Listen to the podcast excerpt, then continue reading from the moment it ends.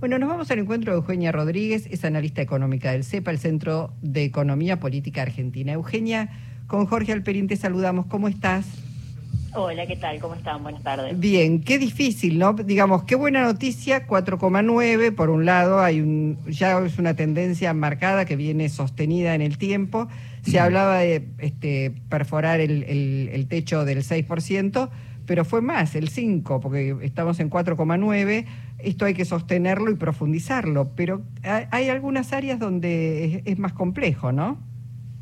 Sí, así es. Bueno, coincido en lo que eh, vos planteás, eh, que tiene que ver por un lado con esta, si se quiere, noticia favorable, sobre todo mirando un poco cómo veníamos los meses anteriores y las dificultades, ¿no? Para eh, iniciar y, y, coincido también en sostener un proceso que lleve a desacelerar la suba de precios que, que mes a mes golpea eh, el bolsillo de la población.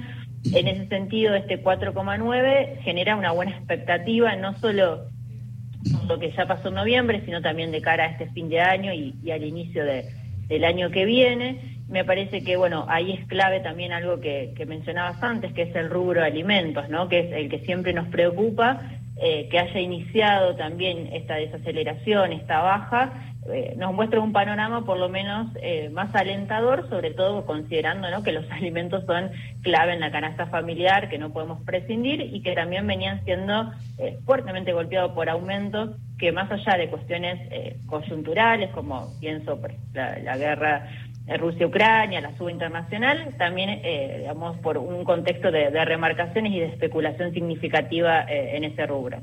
Eugenia, Eugenia em, el comportamiento errático de los precios de verduras y frutas es algo que se repite todos los años. Lo que pasa que me parece que en, el, en la relación entre todos los precios de alimentos, eh, ese, esos rubros pasaron a tener bastante más peso en los últimos tiempos, ¿es así? Sí, porque algo que, por ejemplo, venía pasando en su momento era eh, el fuerte peso de la carne vacuna, ¿no? Que eh, tenía aumentos significativos y, por lo tanto, incidía bastante en la suba general de alimentos. Eso desde hace al menos unos seis meses para atrás no viene pasando. Nosotros venimos monitoreando también eh, la evolución de, la carne vacuna y bueno, puntualmente en noviembre fue de 2,6 el incremento, pero se viene sosteniendo, digamos, eh, un, descenso en, la suba de precios, un poco por la caída del consumo, pero también por la caída de precios internacionales. Pero por otro lado, todo lo que tiene que ver con frutas y verduras, eh, de hecho también está planteado en el propio informe del INDEC, ¿no? Eh, son de los que particularmente influencian el rubro de alimentos, están entre los primeros, digamos, productos del listado, si se quiere, de alimentos que más eh, influencia tienen. Después aparecen ¿no? higiene, higiene personal, limpieza, algunos productos de almacén, pero frutas y verduras siguen encabezando. Me parece que ahí también tiene que ver algo que ustedes mencionaban, que es algunas cuestiones de estacionalidad y otras que están eh, muy vinculadas a justamente una oscilación de precios que no tiene una explicación eh, estacional o que no necesariamente está siempre vinculada a eso, sino que eh, también se da, eh, si se quiere, por una, una falta o no, con un control bastante laxo en lo que tiene que ver, por ejemplo, con, frutas y verduras o con algunas, que hace que, por ejemplo, miraba hoy, ¿no? Lechuga, banana, batata, superan, el zapallo también, superan en los últimos 12 eh, meses el 100% de incremento, es decir, tienen subas por arriba de, la inflación general de precios. Eso es sin duda, me parece que si se, al lograr ahora controlar algunos rubros de, ah, perdón, algunos... Eh, eh. algunos alimentos dentro del rubro alimentos, fruta y verduras aparece ahora como donde poner la lupa, ¿no? Sobre todo en lo que estuvo pasando en estos últimos meses. Hace unos días leía que el precio de ciertos alimentos eh, el consumidor paga tres o cuatro veces más que lo que cobra el productor. Yo no sé si se refería, no recuerdo si se refería solamente al, rubro frutas y verduras o a, la a los alimentos elaborados también.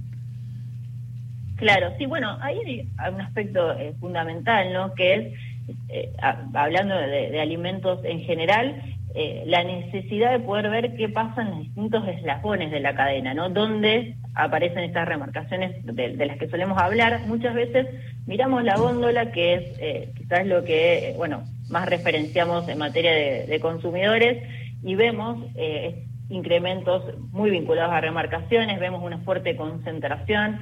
Eh, por ejemplo, hoy tenemos ¿no? 20 empresas que controlan aproximadamente el 74% de la góndola en nuestro país, pero quizás falta también poner eh, un poco más el ojo y ahí también no eh, destacar quizás la iniciativa cuando se intenta refletar en un observatorio de precios o cualquier herramienta del Estado que pueda ver qué pasa en los distintos eslabones para ver dónde se dan justamente las remarcaciones o dónde se dan las subas y si tienen que ver efectivamente o no con aumentos de costos, que la verdad es que lo que veníamos viendo en general eh, estos últimos meses es que no estaba justificado en los costos, eh, para poder justamente después orientar la política en ese sentido. Claro, eh, yo digo, si de pronto vas a la verdulería estos días y uno puede pensar, bueno, un verano muy seco, etcétera, etcétera, pero nosotros somos productores, hay, digamos, todo lo que es la, periferia de la ciudad autónoma de Buenos Aires eh, tiene eh, enormes cantidades de productores, quinteros. Cuando ves que la lechuga, el medio kilo de lechuga está a 600 pesos, medio kilo, esto es un kilo de lechuga está a 1.200 pesos, no hay justificativo, porque vas al mercado central y ves que los precios son diferentes. Ahí hay eh, una especulación y estoy pensando ya en el, en el verdulero del barrio, digo, porque el supermercado lo puede poner, pero vos cuando recorres y está lleno y plagado de verdulerías y ves determinados precios, eso tiene que ver con una cultura inflacionaria y de abuso. Sí, sí, ¿no? Sabemos que también cuando hay escenarios, si se quiere, mayor incertidumbre eh, o alguna, digamos, variable que, que afecta más a la economía en general, suben los precios, pero después difícilmente bajan y, hay ¿no? una eh, remarcación y un aprovechamiento, entre comillas, de esa situación para terminar remarcando. Ah, tomando esto también que vos decías, hay una fuerte brecha ¿no? entre los precios que se registran, por ejemplo, en hortalizas en el mercado central de Buenos Aires y en los supermercados. Es, eh, en noviembre, por ejemplo, esa brecha fue de 116%, es un valor alto, menor o inferior que lo que se había registrado en agosto, que fue de 171, pero igualmente sigue siendo no alto y marca, por ejemplo, esto que vos bien planteás, que a su vez son las diferencias entre el mercado central, los supermercados, el comercio de, barrio, donde también faltan relevamientos quizás que puedan dar cuenta de, qué es lo que está pasando y, profundizarlo hasta también por por zonas y por región, porque la realidad es que eh, cambia bastante también según desde qué punto hablemos. Claro, bueno, Vamos a estar muy atentos, seguiremos monitoreando junto con ustedes con la evolución de los precios y te agradecemos muchísimo, Eugenia. ¿eh? Muchísimas gracias a ustedes, como siempre. Hasta pronto. Eugenia Rodríguez es analista económica del CEPA.